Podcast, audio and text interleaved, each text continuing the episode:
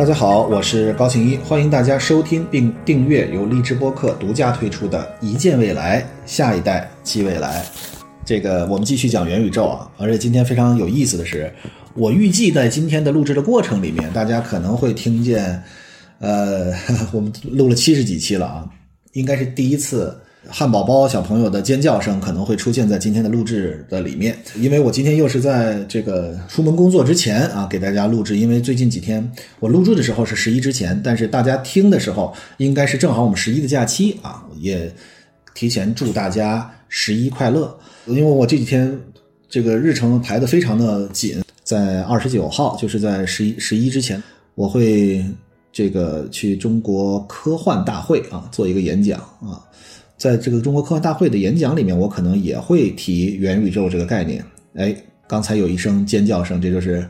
汉堡包小朋友啊，他已经起床了。他每天起得非常早，五点多钟、六点钟就已经起床了。既然大家今天是休息，那么我今天聊的这个元宇宙呢，就不不讲那么多太多的呃技术层面。当然了，你讲一个。呃，未来技术发展的方向不可能不讲技术，但是我想给大家讲的是，它实际上元宇宙现在能够让我们看到的就是一个游戏。这个游戏是什么呢？这个游戏我们知道，有的游戏这个在过去的六个月里面估值翻了十倍到二十倍，甚至五十倍都有。那么虽然那个游戏啊。呃，看起来还很像素级，就是特别像当年我们这个刚有互联网的时候，我们在上面玩的一些单机游戏，就是画质非常的差。但是它也许就是一个未来发展的方向，因为当时我们在十年前，我们在二十年前的时候所用的社交方式，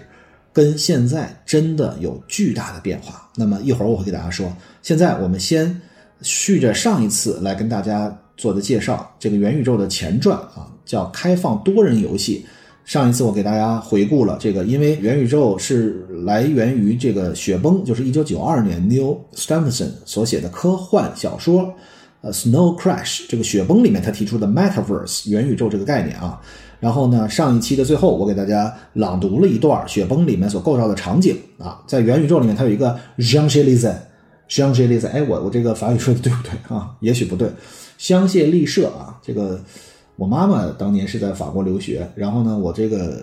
一二年的时候，我去这个巴黎时装周，我记着我当时是住在香榭丽舍大道边上啊。大家如果谁是法语专业的，或者大家在法国留学的，或者大家懂法语的，可以这个给我纠正一下啊。如果这个，哎，我觉得真的说到这儿，我突然觉得荔枝播客，我们既然是一个播客，我们真的应该这个在留言区里面能语音留言，对吧？这样把单工通信。本来我们就是用语语言的方式来跟大家沟通，听播客，然后随便说几句。其实我觉得这样的方式会挺好的啊，但是可能这个效率就比较低，对吧？我得挨个听大家都说什么，但是可以一一方面转换成文字，一方面其实就是构造一个聊天的场景。哎，我觉得没准这是播客未来，包括连麦，就像我觉得播客，其实我录到这快八十期了，我真的觉得它对于我来讲，它像我一个碎碎念。因为每一次实际上我是没有面对大家，但是大家每一次的这个写的回馈，我其实都会看，呃，很像一个双工通信的感觉。但是好像就差那么一点点，就是我希望我聊的过程里面大家也能够加入。其实这个也是，当然我们会在最后的二十期里面还会有像上次我跟熊浩老师所做的这个励志播客的直播一样，能让大家真正参与进来。我们真的就像聊天的一样，好好的聊一聊。尤其元宇宙这个概念的提出。呃，我可能还会聊聊几次，因为我我个人觉得大的技术浪潮，在过去的十年里面，其实并没有想象的那么多，所以对于一个技术浪潮的把握，就好像九八年的时候啊，那个时候如果对搜索引擎有一个概念的话，那么比如说两千零四年或者刚刚社交出现的时候，比如两千零九年那个时候微博的出现，两千一二年微信的出现，以及。那个时候，电商的大规模的应用，其实两千零三年以后，电商就已经大规模应用了。就是我们一个大的技术浪潮到来的时候，我们提前一定要有准备。我们现在已经不是先知了，我们已经不是提前就感受到它的到来。但是，我觉得一个大的技术浪潮到来的时候，我们每一个人其实都是一定要知道，因为这样你才能知道。无论你是参与到其中去，对吧？还是说你未来会享用这个技术发展所给你带来的福利，你都要知道这个大潮你来了，而不是后知后觉。比如我最早我记得我我两千零一年到两千零四年上上学的时候啊，那个时候我们那边上有个叫“一国一小时”啊，就是一国一小时，就是你叫什么，它的一个小时之内给你送到啊。当时就是这个电商的这个雏形，而且甚至他当时。因为我们在海淀嘛，它服务于那个区域，就一个小时就给你送到，比现在的这个电商要好得多。现在京东也就是隔日送，对吧？当时叫一国一小时，你买个什么鼠标垫，买个鼠标啊，甚至买个机器，它一小时之内就给你送到。但是后来它倒了，对吧？那个时候有八八四八，我记得非常清楚。我上本科的时候，我当时是学生会的啊负责人，然后呢，我当时还请了八八四八当时的 CEO 啊到我的学校去做演讲，他那个时候。他就是当年的马云啊，对吧？那个时候八八四八就是在做电子商务啊，所以其实我觉得任何一个大的势头到来的时候，我们不能总是作为一个这个边缘末梢的这个感知，就是当大势来了，我们好像是突然间觉得，哎，刚才汉堡包叫了一声爸爸啊，跟大家直播一下，很有意思。我我其实现在是把把门关着的，而且他也不不在这一层，但是他真的，我觉得他是一个具有穿透力的声音，而且我真的觉得他将来会是一个歌唱家，呃，这个可能是他的姥姥姥爷的基因传承吧。我们接着说回来，就是一个大的技术发展的浪潮，真的会在特别多它还没有成型的时候，我们必须要有知道它到底是个什么东西，它会给我造成什么样的影响。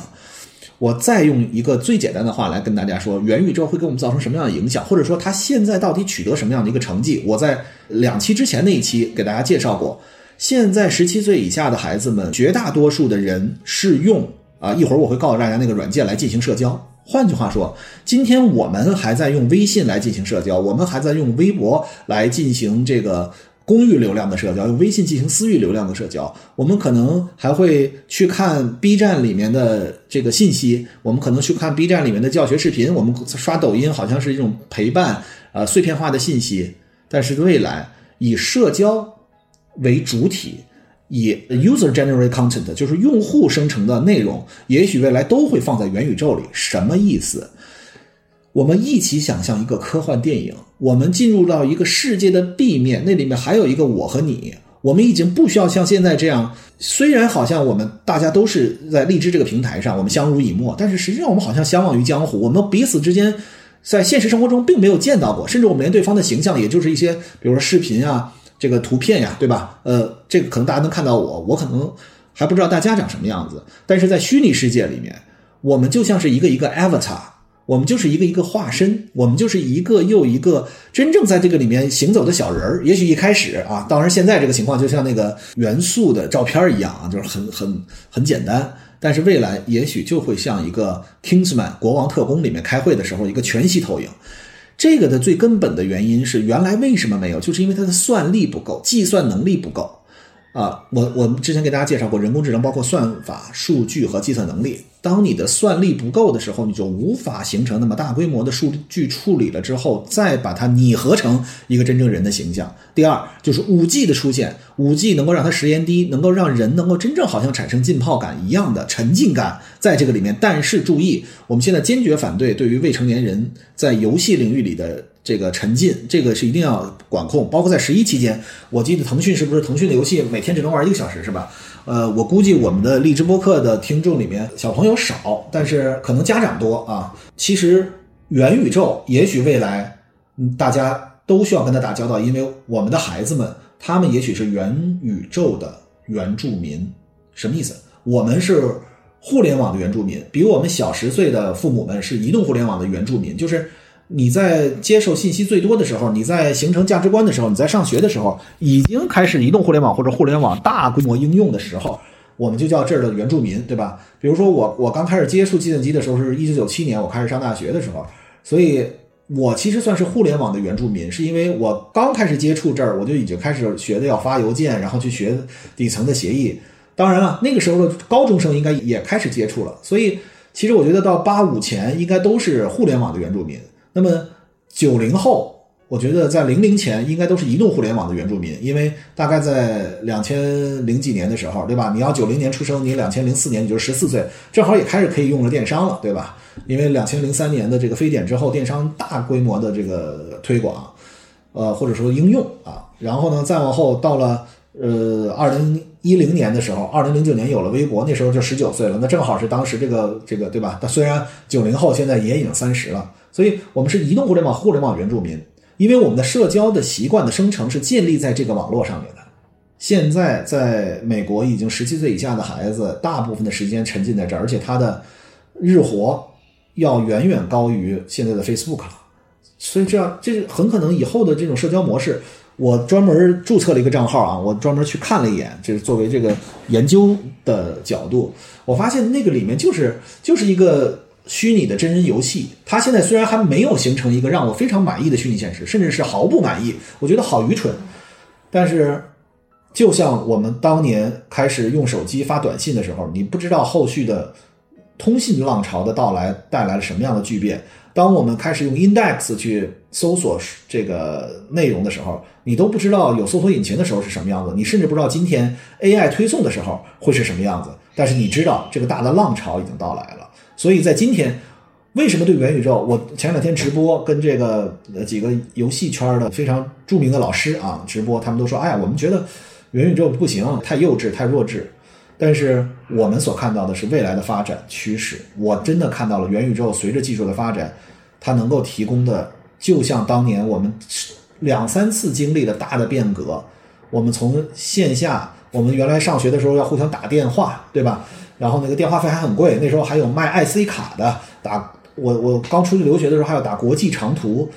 后来变成了已经可以基于移动互联网的语音传递，我们已经开始变化了。最早我们需要向互联网问出一个问题，后来我们变化了，我们开始用 AI 进行推送了。这些大的趋势的变化都是潜移默化的，润物细无声，突然间就发生了。那么今天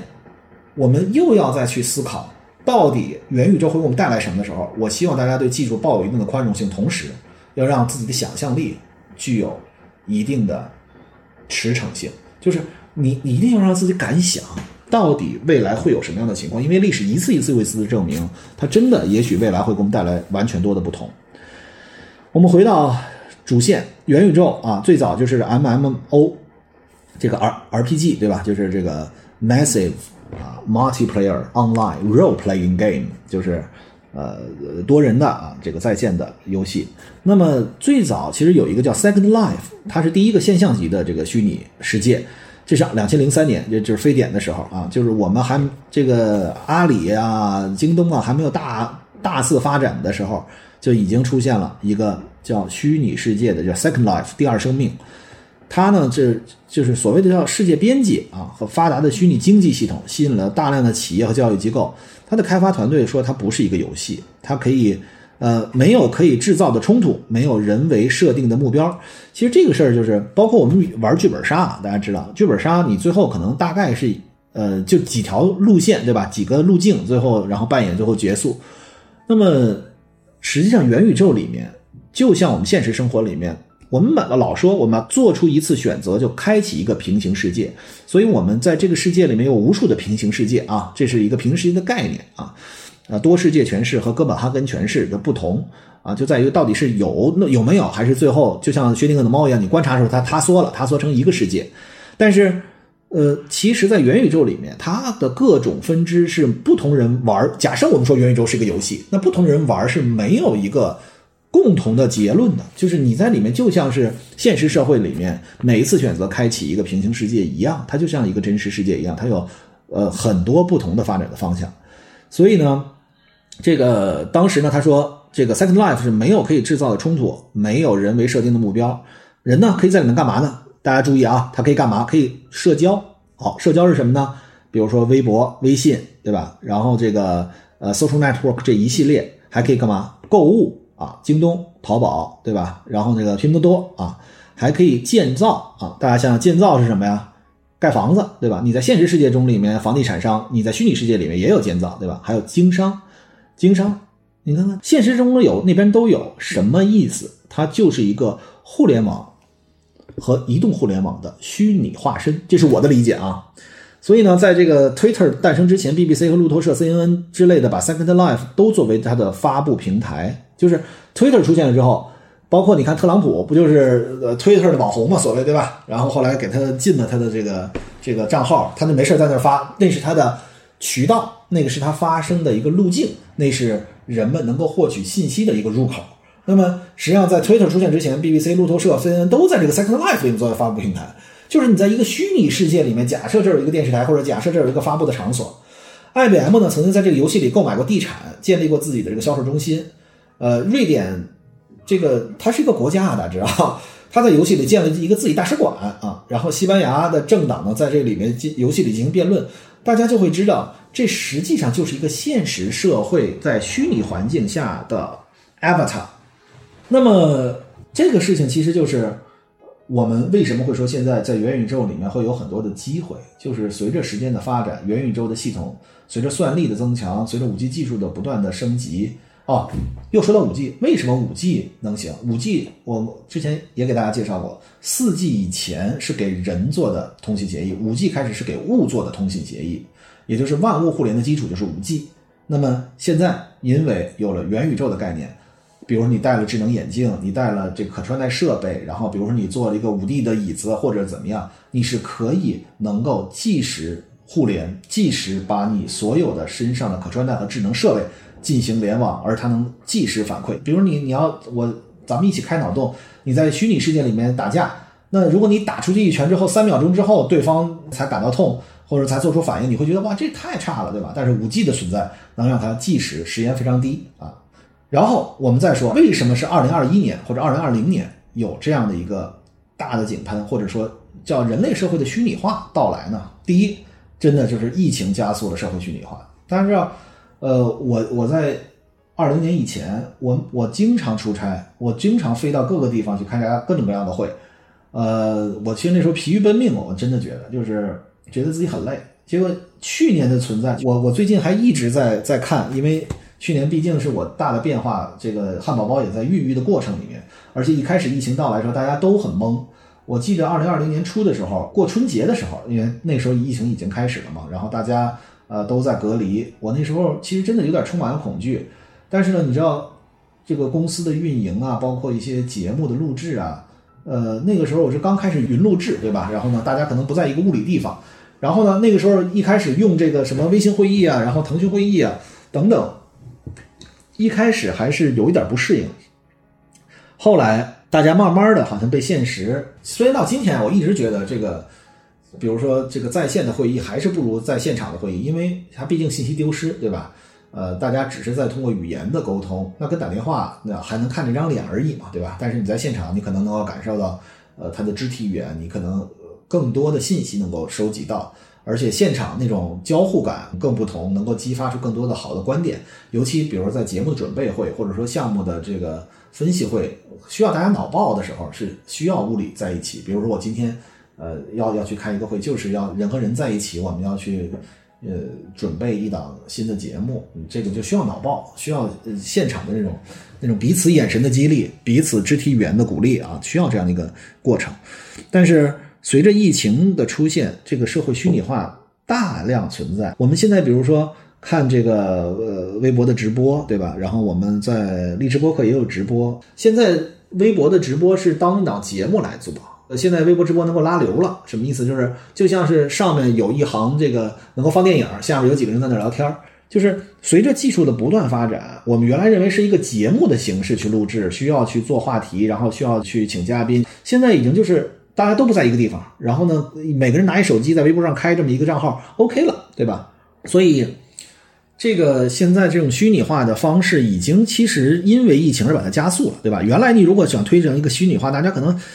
建立一个习惯是非常之难的，所以没有那么简单。第二个状态就是这个从例外状态到常态，就原来我们可能会觉得好，那就这这三个月，对吧？我们其实现在回顾一下，我们当时尤其在国内，我们这个抗疫真的是一场血战。呃，成绩斐然，真的用了三个月的时间就稳定住了武汉的疫情。武汉从封城到开城也就用了三个月的时间，到了六七月份就已经恢复这个正常的生产生活了。虽然某些局部地方还有这个疫情，但是都已经找到了一整套的社会管理方式和整套应对疫情的一个机制。这其实是最难的。当你一个社会建立这样的机制的时候，我们就不太恐惧。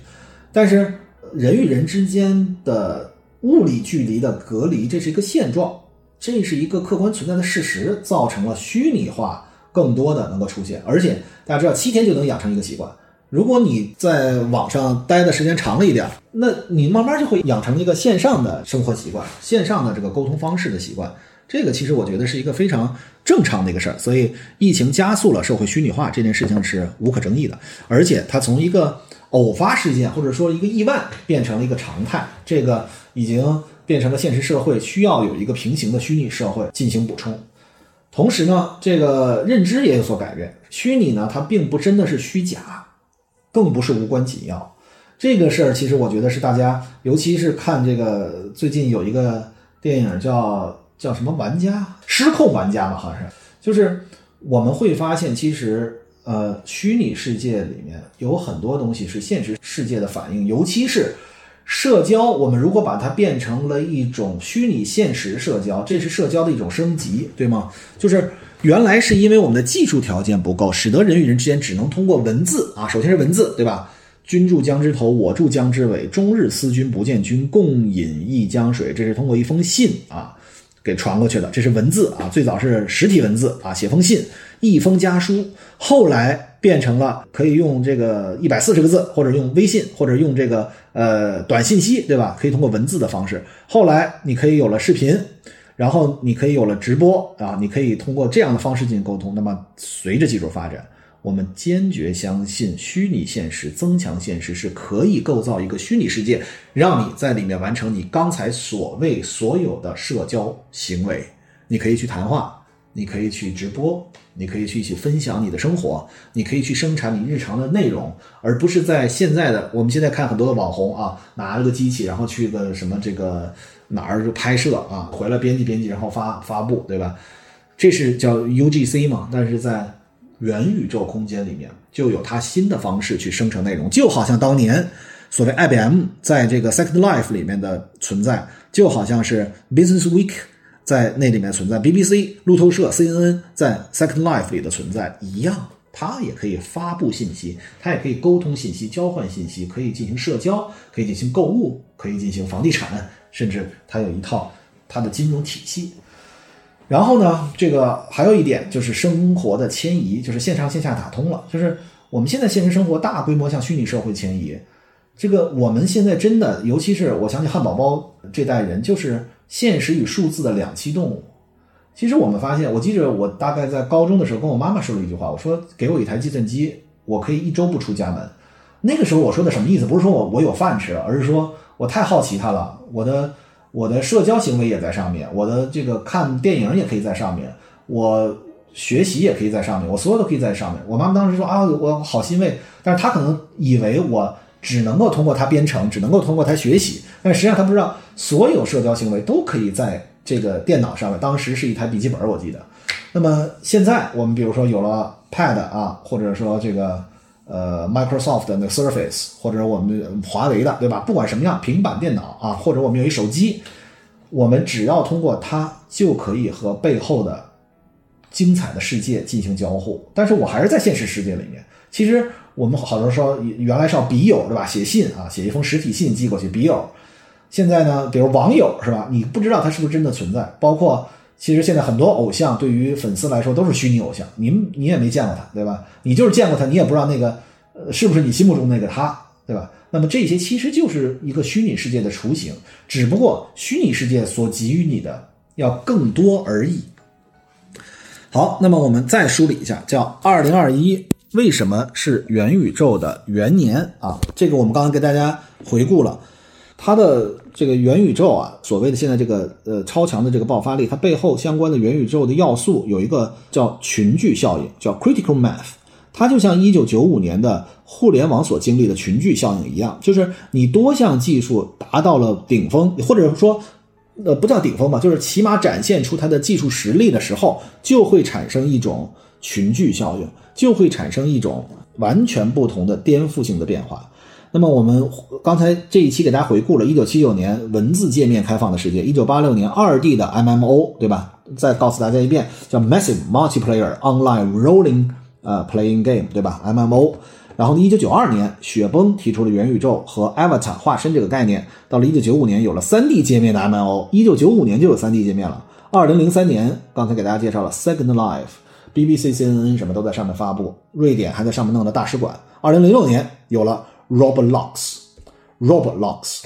这个就是现在我刚才跟大家说，在过去的六个月，具体上涨的数值我不知道，它反正翻了翻了以十倍估值。然后呢，这个我刚才所说的那些数据，比如说十七岁以下，它的日活应该大于了 Facebook，这也是就是它 Roblox。而且大家进去之后又会觉得它非常的原始啊，这就是现在所生成的现状。然后二零一七年有个叫 fortnight 的，进而梳理到今天二零二一年元宇宙出现了。那么今天我们就聊到这儿，算是元宇宙前传。下一期我们会继续跟大家分享元宇宙这个概念，以及元宇宙到底包括哪些技术层面的内容。这一期因为十一。再次祝福大家十一快乐！十一之后，我们切入技术。感谢大家陪伴，我们下期再见。